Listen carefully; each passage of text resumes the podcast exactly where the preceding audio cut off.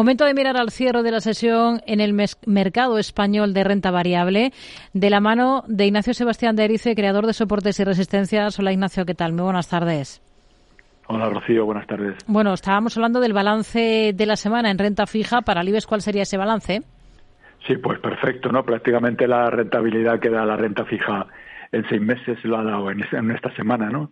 El 2,5%, ¿no? Es, ha sido la revalorización y luego encima hay que tener en cuenta que según las estadísticas la semana por eh, vencimiento suele ser bajista y esta pues ha roto la estadística, ¿no? O sea que en principio perfecto, haya tocando de nuevo máximos históricos si nos fijamos en, en el IBEX incluyendo dividendos y en principio con la con la barrera de los 10.200, 10.300, que es la resistencia a superar, y por abajo muy fuerte, mientras sigamos por encima de los 10.000, ningún problema, ¿no? Lo único que la alegría, como veremos ahora si da tiempo, es va por barrios un poco, ¿no? Hmm.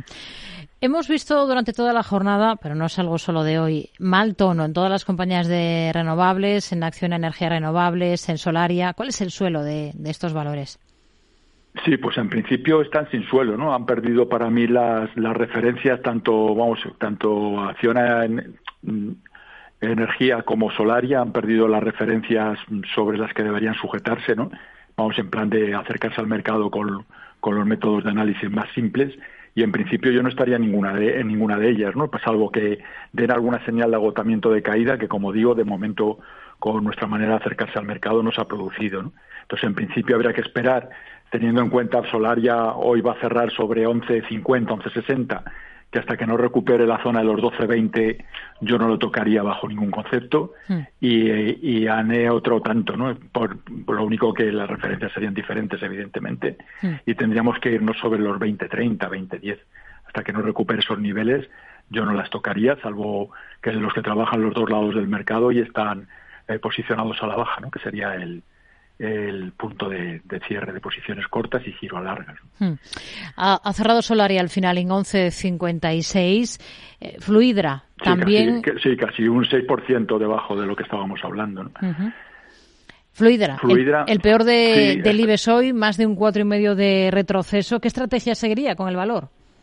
Sí, pues lo ha hecho muy bien. Ya habría, ahora es fácil decirlo, pero con la pérdida más o menos, o sea, con, en torno a los 21 o así, ya dio las primeras señales de, de que podía estar haciendo un doble techo, pues más que nada porque la subida desde los 16 había sido meteórica, ¿no? En prácticamente eh, cuatro o cinco meses, ¿no? Se había puesto ahí arriba y en principio ahora mismo, para mí, vamos, a mí es un valor que nos gusta trabajar de vez en cuando con, con poca cantidad respecto al total de, de la liquidez disponible, pero vamos, en posiciones pequeñas quiero decir, en principio, si la semana que viene buscarse apoyo en torno a los 19.60, podría ser un punto, hoy ha hecho un mínimo en 19.84, podría ser un, un punto estupendo para, para entrar picoteando y luego ya si, si recupera otra vez la zona de los 20, 10, 20, 30 ya se podría promediar a larga.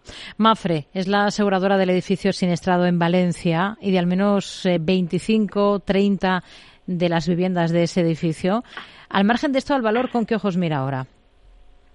Sí, quitando al margen el, el tema este que puede afectar en un, momento, en un momento concreto o en la bajada que haya algún mini pánico, porque hay que tener en cuenta que, que los seguros normalmente reaseguran luego sus, pólizas, ¿no? con lo cual diluyen bastante el, riesgo concreto en un, en un punto determinado.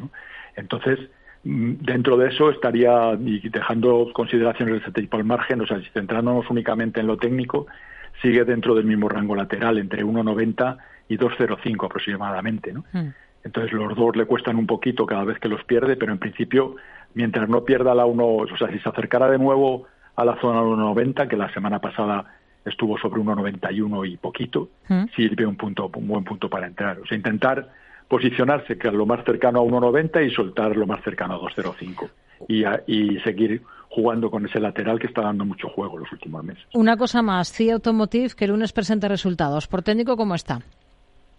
pues sí, eh, bueno, está ahí también lateral alcista intentando romper los 24-10 que no puede y baja, a ver, perdón, para ver cómo ha cerrado. Hmm. Sí. Hemos visto a... Sí, está justo en el límite, sí, 24, 24.60, ha cerrado en 24.60, eh, 24.56 ¿Sí? y curiosamente 24.60 es una zona de soporte importante que no debería perder. Le podemos dar un filtro hasta 24.30, o sea que si la semana que viene apoya en 24.30 con los resultados, podría ser un punto importante para, para entrar. Y los que estén posicionados, si ve que los resultados son buenos y llega hasta la resistencia a los 25.10, 25.30 y no rompe, Mm. pues ahí aprovecharía para recoger por lo menos la mitad de la posición, suponiendo que sean ganadoras. Ignacio Sebastián de Erice, creador de soportes y resistencias. Gracias. Muy buenas tardes. Gracias a ustedes. Buen fin de semana para todos.